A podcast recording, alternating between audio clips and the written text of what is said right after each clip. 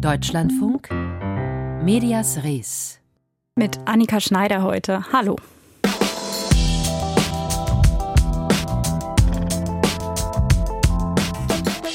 Stellen Sie sich vor, eine Journalistin stellt einem Politiker eine Frage vor laufender Kamera und statt sachlich zu antworten, sagt der sowas wie, das darf ich Ihnen nicht sagen und wenn ich es Ihnen sagen würde, würden Sie es sowieso nicht verstehen. Ziemlich pampig und auch Sexismus in Reinform, aber so zu hören gewesen vom tschechischen Präsidenten Miloš Zeman. Der hat wohl keine Lust auf kritische Fragen, mehr dazu gleich.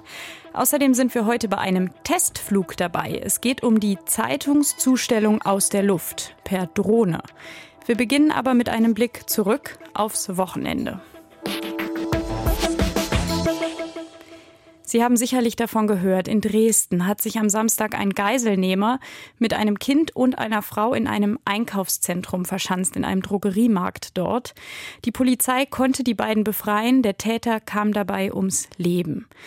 Uns als Medienmagazin interessiert vor allem ein Detail, denn bevor der 40-Jährige ins Einkaufszentrum fuhr, versuchte er in ein Bürogebäude einzudringen, in Dresden im Ammonhof. In dem sitzen zwei Radioredaktionen, Radio Dresden und Hitradio RTL. Die Polizei geht davon aus, dass der Mann wohl psychisch krank war und sich im Radio äußern wollte. Zeugen hätten gesagt, dass er verhindern wollte, dass, ich zitiere, Satanisten die Weltherrschaft übernehmen.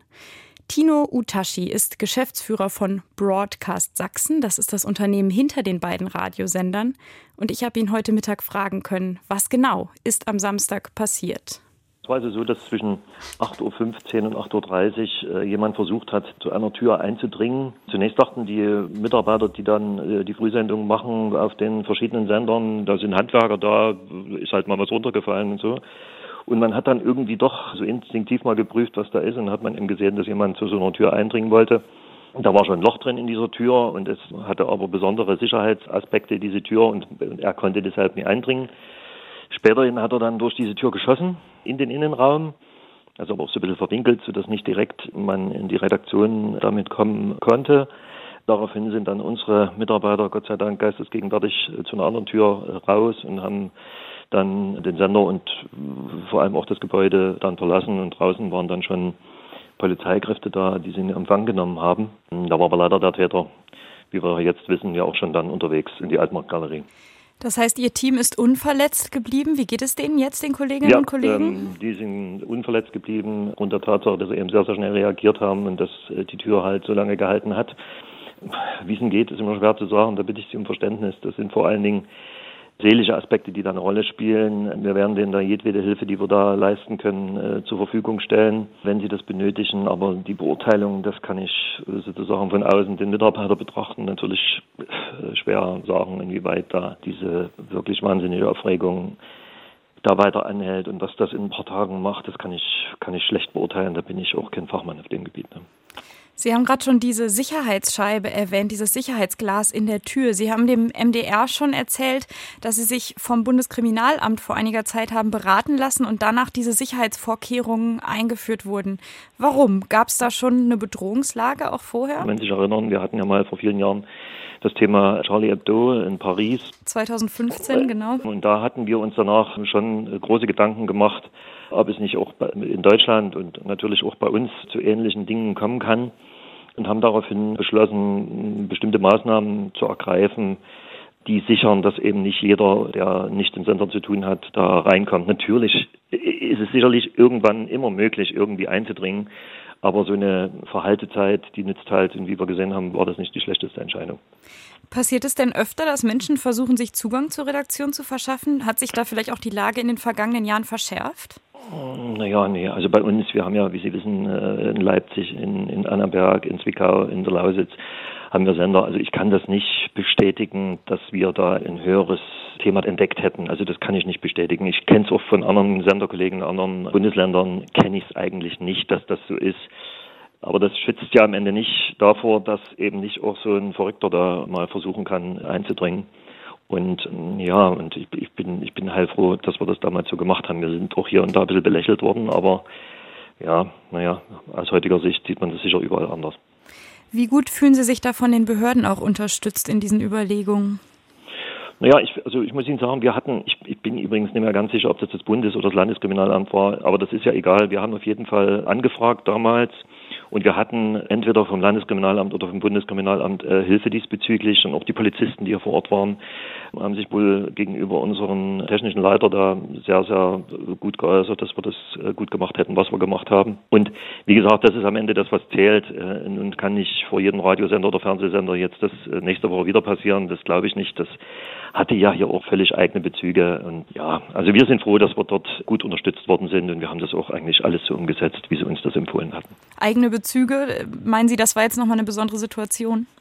Naja, gut, ähm, das, was in seinem Kopf vorgegangen ist, das können wir, glaube ich, alle schwer beurteilen. Sie wissen ja mittlerweile, was da alles abgelaufen ist. Das ist alles so, so furchtbar und deshalb kann dann auch äh, einigermaßen beurteilen, äh, wie verrückt dieser Mensch gewesen sein muss. So Sicherheitsmaßnahmen, die sind ja auch nicht für laut zu haben, die können auch teuer werden. Gibt es da irgendwelche Hilfen für Lokalmedien? Hm, naja, äh, bis jetzt nicht. Es kann sein, dass das vielleicht ein Ansatz ist, ähm, ähm, dass man da mal schaut. Ich könnte mir vorstellen, dass man das ähm, so viele sind ja dann am Ende auch nicht, da vielleicht eine Unterstützung bekommt. Das weiß ich aber nicht. Wir haben damals keine Unterstützung angefragt. Wir haben auch keine bekommen. Wir haben das selbst umgesetzt. Unsere Gesellschafter haben das verstanden, haben das bejaht und wir haben das damals umgesetzt.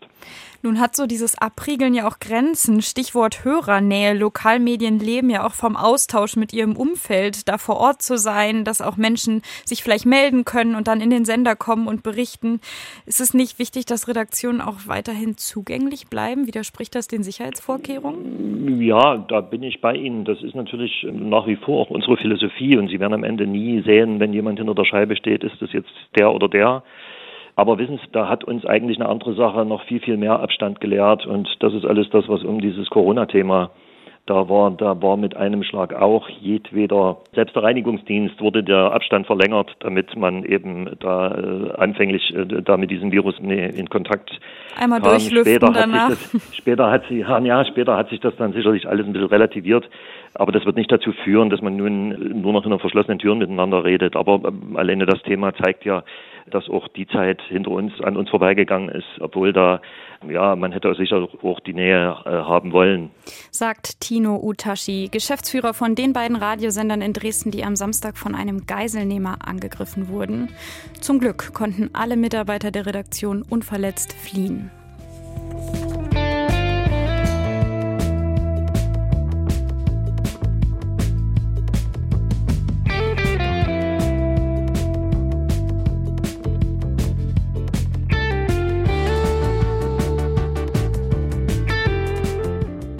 Von Drohnen, von denen hören wir gerade eigentlich eher im Zusammenhang mit dem Krieg in der Ukraine. Da werden sie als Waffen eingesetzt.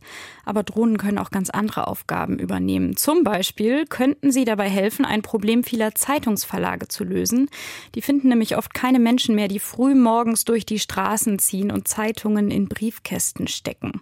Klar, einer Drohne macht es nichts auf, früh aufzustehen. Und es laufen tatsächlich schon erste Testflüge. Mein Kollege Michael Borgers war dabei. Und was Sie jetzt hören, das ist nicht Michael Borgers, sondern eine Drohne.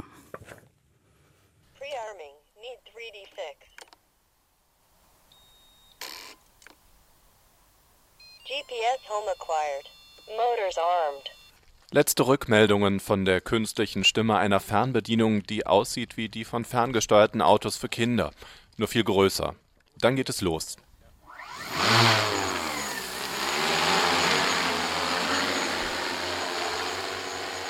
Innerhalb weniger Sekunden ist das Gerät in der Luft, das an einen weißen Kugelgrill erinnert, getragen von zwölf Rotorblättern. Eine Drohne, mit der eines Tages breitflächig Zeitungen zugestellt werden könnten. Praktisch ist das bereits möglich. Das zeigt die Präsentation an diesem kühlen Wintermorgen. Auf Knopfdruck fällt auf die grüne Wiese am äußersten Rand der nordrhein-westfälischen Stadt Jülich eine Zeitung nach der anderen. Für insgesamt 16 ist Platz in dem quadratischen Kasten, der sich zwischen den vier dünnen Beinen der Drohne befindet. Dass dieser Flug stattfinden darf, sei dennoch nicht selbstverständlich, betont Sebastian Süß, einer der beiden Geschäftsführer der verantwortlichen Firma Aerodrone Services. Wir haben ein Sicherheitskonzept erstellen müssen, also eine Art Betriebsgenehmigung für diesen Fall hier. Die dann auch erteilt wurde und die nicht nur das Fliegen per Fernbedienung vorsieht. Auf einem kleinen, begrenzten Raum dürfen hier in Jülich nun sogar Drohnen automatisiert unterwegs sein. Also nur noch begleitet von einem Menschen am Computer außer Sichtweite. Und das ist wahrscheinlich in Europa relativ einzigartig und hat nach unserem Wissen noch kein anderer eine so umfassende Genehmigung bekommen. Erklärt stolz Johannes Heinen, Süßpartner bei der Drohnenfirma und im Hauptberuf Geschäftsführer des Verlags mit seinem Familiennamen, Heimat der Kölnischen Rundschau. Mit der aktuellen Genehmigung erreiche man zwar nur drei Haushalte, Ziel sei es aber, das auszuweiten. Damit es wirtschaftlich funktioniert, ist eigentlich mal so die Vision oder die Berechnung gewesen, dass wir jetzt die 10 Prozent der ländlichsten Haushalte, die wir in so einem Verbreitungsgebiet aus der Zeitungsperspektive haben, dass wir die so beliefern können. Aber bis dahin ist noch ein weiter Weg. Stand heute würden sich Drohnen wirtschaftlich einfach nicht rechnen, stellt der Ingenieur Hendrik Kumpe fest, der in Hannover zum innerbetrieblichen Einsatz von Drohnen forscht und entwickelt. Aktuell ist es so, dass ein Pilot für eine Drohne mehr oder weniger vorgeschrieben ist. Ich denke aber, ist meine persönliche Einschätzung, dass sich das in Zukunft ändern wird, wenn die Akzeptanz von autonomen Systemen auch höher wird. Bis dahin würde sich der Einsatz von Drohnen eigentlich nur für besondere Spezialeinsätze lohnen, etwa den schnellen Transport von Medikamenten. Und selbst hierfür sei es noch immer schwierig, eine Genehmigung zu erhalten angesichts nationaler Regeln und europäischer Drohnenverordnung. Dennoch sei es wichtig, sich weiter mit dem Thema zu beschäftigen, findet Kumpe. Gerade in Bezug auf Nachhaltigkeit, auch wenn es vielleicht nicht unbedingt wirtschaftlich ist, Zurück aufs Feld nach Jülich zwischen Fußballplatz und Pferdeweiden. Verleger und Drohnengeschäftsmann Johannes Heinen, an diesem Morgen auch noch Pilot, hält die Fernbedienung noch immer in der Hand. Bei aller Begeisterung für sein Drohnenprojekt, die ihm anzumerken ist, müsste er als Verleger nicht einen anderen technischen Fortschritt vorantreiben, Stichwort E-Paper und Tablet-Rechner, auch heute ist es noch so, wenn wir in ein, in ländliches Gebiet kommen und sagen, jeder kriegt ein iPad geschenkt, wenn er die Zeitung in Zukunft digital konsumiert, dann haben wir immer noch das Feedback, dass 80 Prozent dann lieber kündigen und abbestellen wollen, als so umzusteigen. Das heißt, die gedruckte Zeitung wird es schon noch lange geben. Allerdings würden Verlage immer weniger Geld mit ihrem Kernprodukt, dem Journalismus, verdienen. Wachstum sei dagegen möglich im Bereich Logistik, also dem Zustellen von Briefen und Paketen. Mit Drohnen versteht sich. Aber auch das sei noch Zukunftsmusik angesichts aktuell drängender Krisen, den steigenden Papierpreisen und dem Mangel an Zustellern. Entsprechend sei bislang das Interesse anderer Verlage ausgefallen. Deswegen fragt jetzt nicht jeder, also die finden es schon alle interessant und, und erkundigen sich mal danach, aber dass das echte Projekte werden, das ist noch ein Stück weg. Sagt Johannes Heinen und startet den nächsten Testflug in eine Zukunft voller Möglichkeiten. So hört sich das vielleicht bald an, wenn die Zeitung morgens vor ihrer Haustür landet. Ein Beitrag von Michael Borgers war das.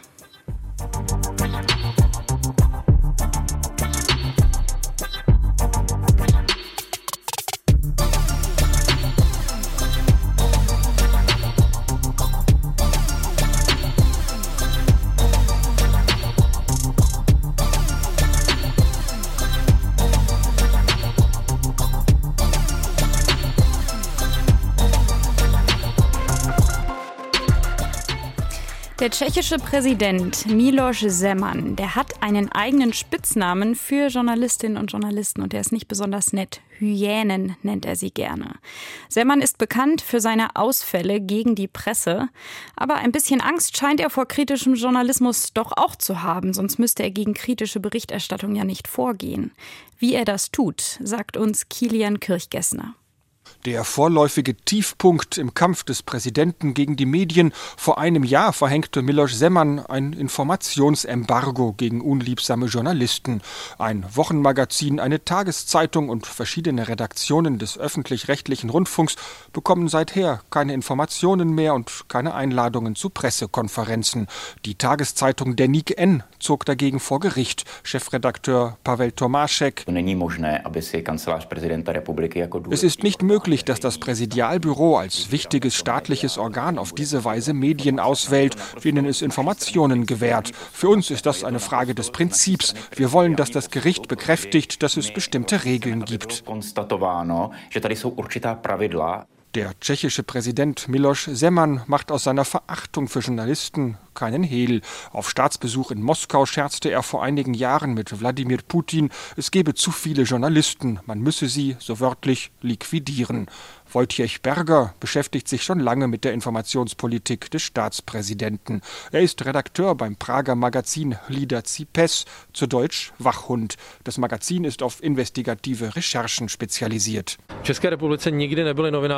In Tschechien waren Journalisten gegen solche Informationsblockaden nie gänzlich machtlos. Wir haben hier das gut funktionierende Gesetz über den freien Zugang zu Informationen, auf dessen Grundlage man von allen Behörden, also auch vom Präsidenten, Antworten verlangen kann. Und es finden sich immer noch Quellen im Umfeld des Präsidenten, die unter dem Schutz der Anonymität mit Journalisten sprechen.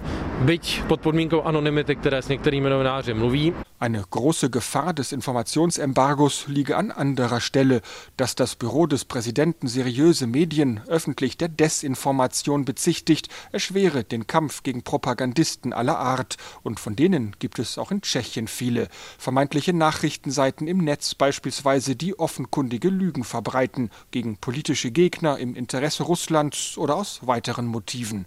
Wenn der Begriff der Desinformation jetzt auch für Medien verwendet werde, die nach objektiv objektiv nachvollziehbaren journalistischen Standards arbeiten, wirke das wie eine Nebelkerze, sagt Wojciech Berger.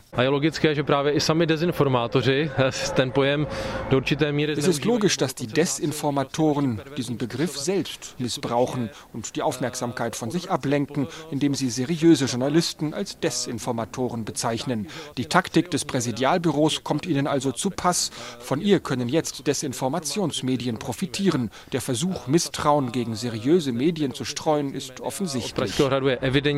Und dagegen anzukämpfen, werde für seriöse Journalisten immer schwieriger, je schwammiger die Begriffe werden. Dass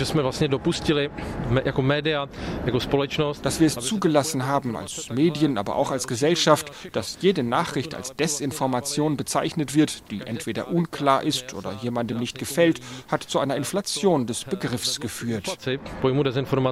Die erste Entscheidung in Sachen Informations Embargo ist jetzt gefallen, in dem Verfahren, das die Tageszeitung der NIG-N gegen das Präsidialbüro angestrengt hatte. Das örtliche Prager Gericht erklärte sich für nicht zuständig und empfahl der Zeitung, sich direkt an das Verfassungsgericht zu wenden. So unspektakulär diese Entscheidung auch ist, der tschechische Präsident gab gleich eine Meldung dazu heraus, in der er sich zum Sieger erkor. Die Präsidialkanzlei wird auf der Grundlage dieses bedeutenden Erfolgs ihren Kampf gegen die Desinformation fortsetzen. Ich bin froh, dass die Präsidialkanzlei mitgeholfen hat, die erste Schlacht im Kampf gegen Lügen und Desinformationen zu gewinnen, die manche Journalisten, zumeist völlig straffrei, verbreiten.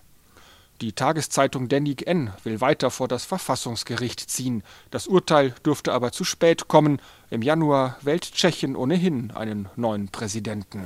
Umso wichtiger also, dass Medien frei über politische Entscheidungen berichten können. Kilian Kirchgessner mit einem Bericht aus unserem Nachbarland Tschechien.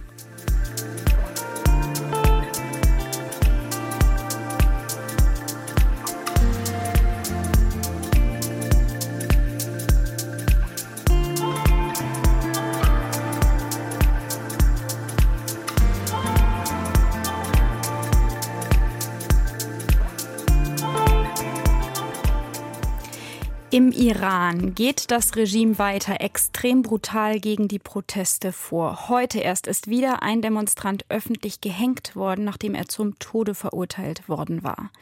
Die Protestierenden kämpfen nicht nur dafür, dass dieses Unrechtsregime zu Ende geht, sie kämpfen auch um Aufmerksamkeit. Sie wollen, dass die Welt sieht, was in ihrem Land passiert und dass Menschen im Ausland sich solidarisch zeigen. Heute erst haben die EU-Außenminister weitere Sanktionen beschlossen. Die iranische Regierung möchte genau das verhindern, dass jemand von ihrem Treiben etwas mitbekommt, und zwar mit einem neuen Gesetz gegen die Verbreitung von sogenannten Falschinformationen. Benjamin Weber mit den Einzelheiten.